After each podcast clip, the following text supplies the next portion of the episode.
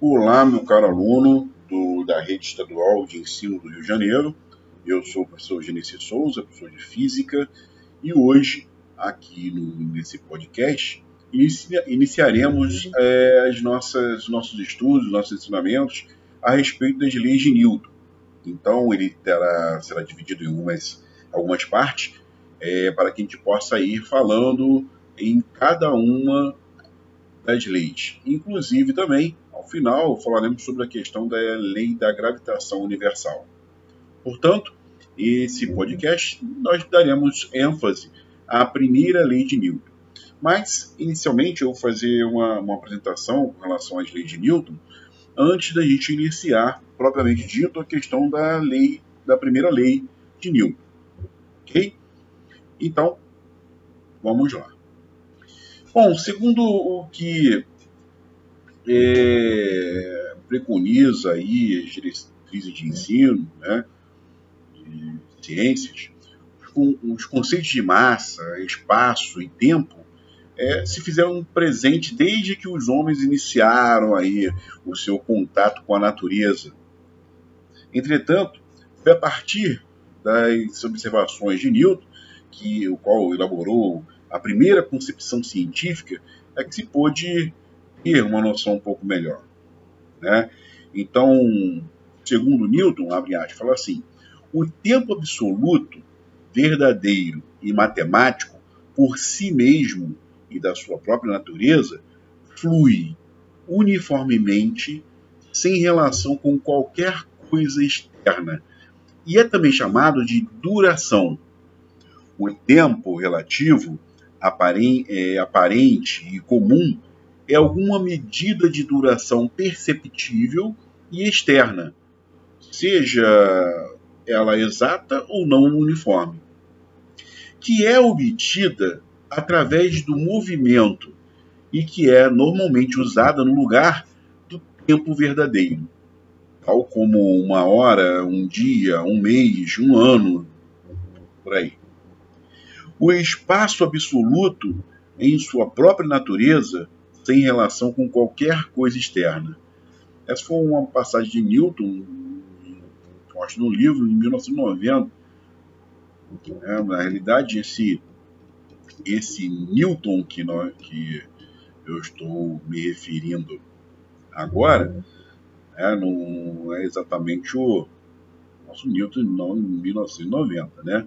mas sim um outro estudioso que fez menção a essa nossa essa frase aí propriamente dito. Bom, vamos lá retomar nossa nossa ideia com relação aí a essas as leis de Newton. Bom, é, podemos dizer que os conceitos é, explicitados por Newton eles são de certa forma considerados é, muito importantes para o estudo dos movimentos, eles são fundamentais para a sustentação da teoria, é a base. A física chamada de newtoniana é, ela está baseada ou ampara-se em ideias mecanicistas e determinísticas é, do aspecto mundo. E sustenta ainda, sustenta-se ainda na ideia de que se conhecêssemos a posição inicial, né, momento da partícula e sua massa, todo o seu futuro poderia ser determinado. Essa seria uma ideia, né? As leis de Newton são excepcionais, são geniais, exatamente porque sintetizam, resumem, é, juntam aí em poucas linhas o que se buscou em milênios de conhecimento, milênios de saber que foi acumulado por diversas civilizações. E aí, no entanto, passa-se nas aulas, né, nas salas de aula, aí uma, uma ideia de que de, de, de simplicidade, certo? Mas, na realidade, é, é, essas leis é uma consolidação de um vasto conhecimento de vários é, tempos, né, vários anos, vamos dizer assim. Então, pode-se equivocadamente pensar que os conceitos de massa, inércia e de força são conceitos simples, conceitos naturais e ou conceitos intuitivos, quando na realidade, sendo é muito pelo contrário, é extremamente complexo e objeto de discussões até as datas, até os dias atuais. É, em 2002, botou uma, uma ideia com relação às leis de Newton, que eu vou colocar aqui para vocês, e diz o seguinte: ainda em relação às leis de Newton, é comum ensinar nas faculdades, na sala de aula, que seja, né, que a primeira lei é um caso particular da segunda, quando a força impressa, é, é, é, imposta né, é nula. E que não é verdade isso. Trata-se de, de um simplicismo, uma simplicidade que apaga da vida de Newton vinte e poucos anos de vasto trabalho. O, Newton, possuidor de uma das mais poderosas mentes da história humana, não teria mantido se fosse um mero caso particular. Bom, a primeira lei de Newton, ela é a mais sutil das três, sofrendo assim durante mais de 20 anos uma lenta e gradual, vamos dizer assim, metamorfose, uma mudança, né? até adquirir o que a forma que conhecemos, sua forma final, que foi formulada 20 anos depois das duas últimas. Então, primeiro veio, segundo, terceiro, depois da primeira, vamos dizer assim. A sutileza reside no fato de que Newton é, eliminou, de certa forma, 20 de vez todo o resquício da física aristotélica. E ao entender que um corpo é, perseverava em seu movimento por uma propriedade inerente à matéria, que é a massa inerte. E não por causas que lhe são comunicadas como forças inatas ou intrínsecas, como ele próprio pensava antes. É. Então, a primeira lei de Newton, ou o princípio da inércia, vamos falar especificamente agora dessa, né, rapidamente, desculpa, que fala exatamente o seguinte: primeira lei de Newton, ou princípio da inércia. Então, é importante que a gente lembre que Aristóteles também falou da questão da inércia, vamos pensar no quê? Inércia. O que é inércia? Você lembra o que, é uma, que, o que é, era definido como inércia? Não. Então, só lembrar um pouquinho. A inércia é uma característica que é dos corpos, em que é a resistência que ele oferece à modificação do seu estado de repouso ou de movimento.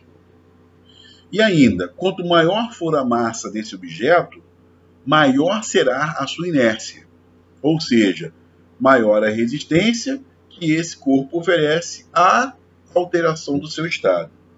Assim, então, a tendência de um corpo que se encontra em repouso é continuar em repouso, a menos, exceto que alguém ou alguma ou uma força, né, atue sobre ela. Alguém vai lá e atua uma força sobre esse corpo.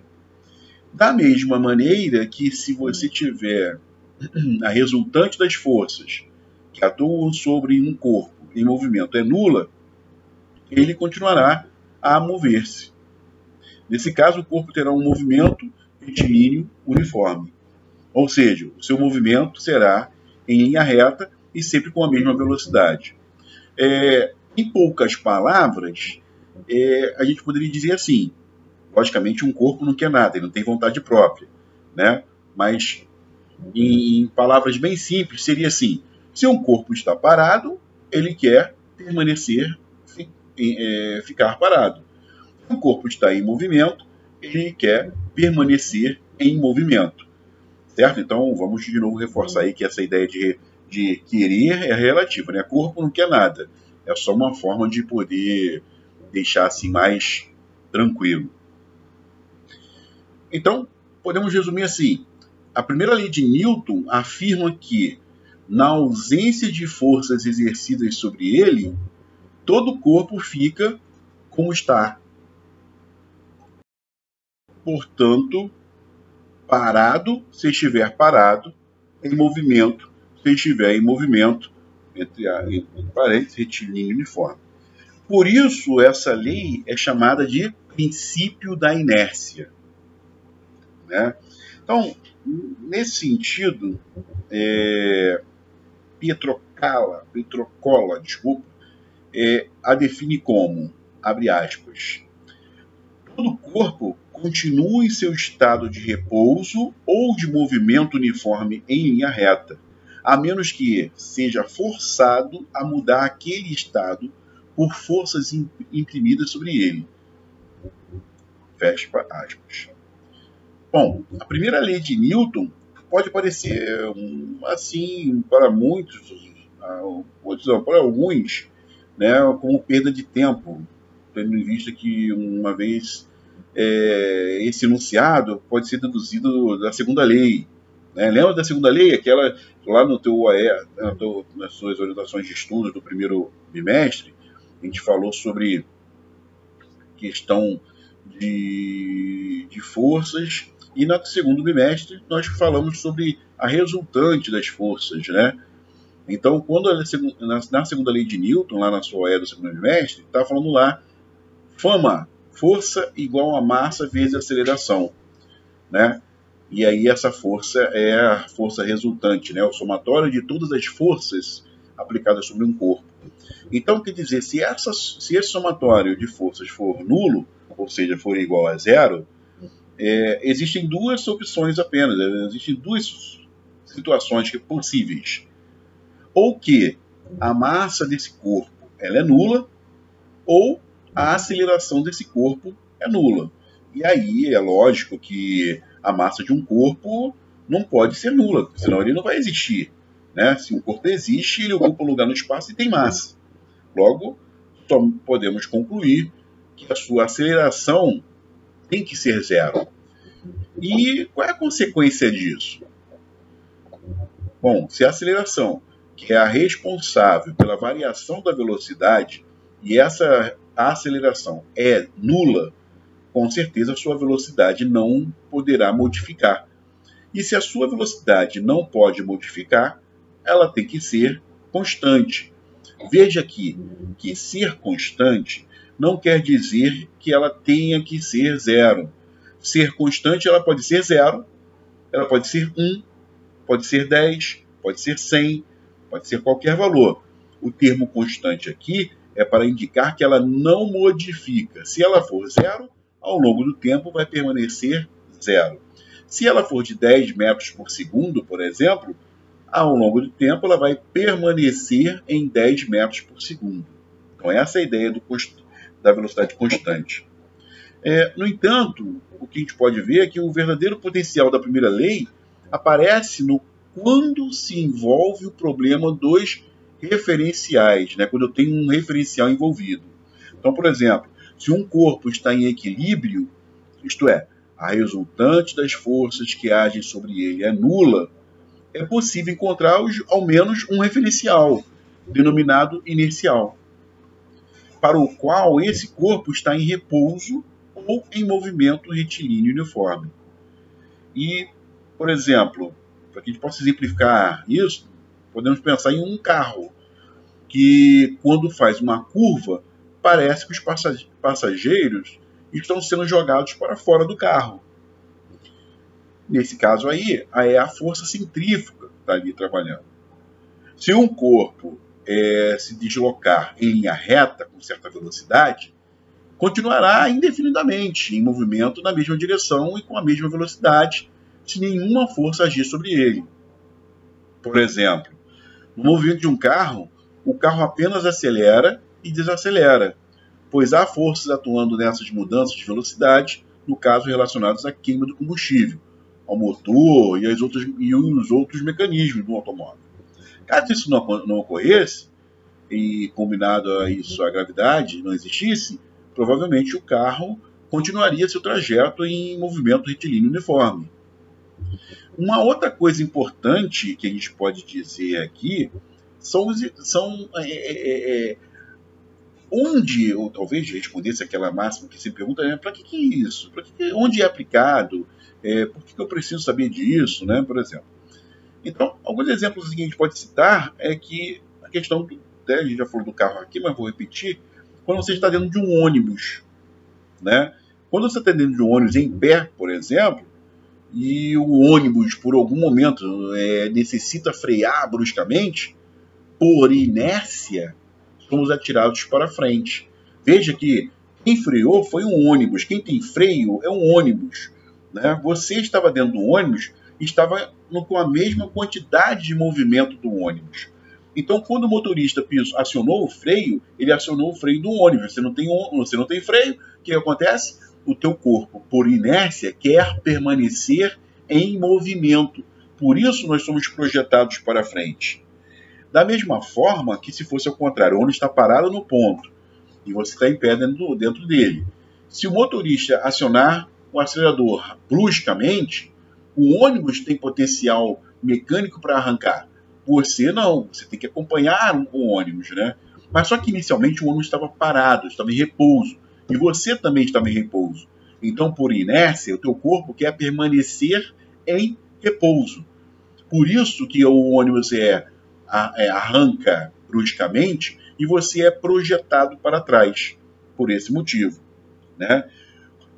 Quando, um outro exemplo, quando um carro vai fazer uma curva e é necessário que uma força atue, pois de outra forma o carro irá seguir em linha reta. É necessário que se faça essa, essa, é, essa mudança de direção. Outro exemplo, ao puxar bruscamente a toalha que cobre uma mesa, os objetos que estão em cima dessa, dessa toalha, por inércia, ficam no mesmo lugar. E aí você pode até olhar, assistir um vídeo que tem na sua, nas suas orientações de estudo no segundo bimestre. Lá tem um vídeo que mostra exatamente esse, esse experimento. É muito interessante e vale a pena, certo? Por, porque os objetos que estão inicialmente sobre a toalha, eles estão em repouso. Quando você puxa é, bruscamente, está puxando a toalha e não os objetos. Então a tendência dos objetos é permanecer em repouso. A força que você utilizou para puxar a toalha foi devidamente é, suficiente para não deixar que a força de atrito movimentasse os objetos. Um outro que é muito importante, um outro exemplo que tão importante, não menos importante do que os outros, mas é o uso do cinto de segurança. O uso do cinto de segurança baseia-se no princípio da inércia. Ora, os passageiros do veículo, por exemplo, vamos supor que ele venha colidir com outro veículo, ou uma freada brusca, por exemplo, eles têm a tendência de que continuar em movimento. Então, dessa forma, sem o cinto, os passageiros seriam projetados para fora do veículo, ou bater em alguma parte uma parte interna do, ve do veículo. Né? E já utilizando o cinto, o cinto estaria ali para tentar amenizar esse efeito da, da, da, da, inércia que estaria sendo modificado assim, o seu, tentando modificar o seu estado, que no caso, o estado do seu corpo era de movimento. Ok? Então, por hoje ficaremos por aqui. Um bom estudo e até a próxima.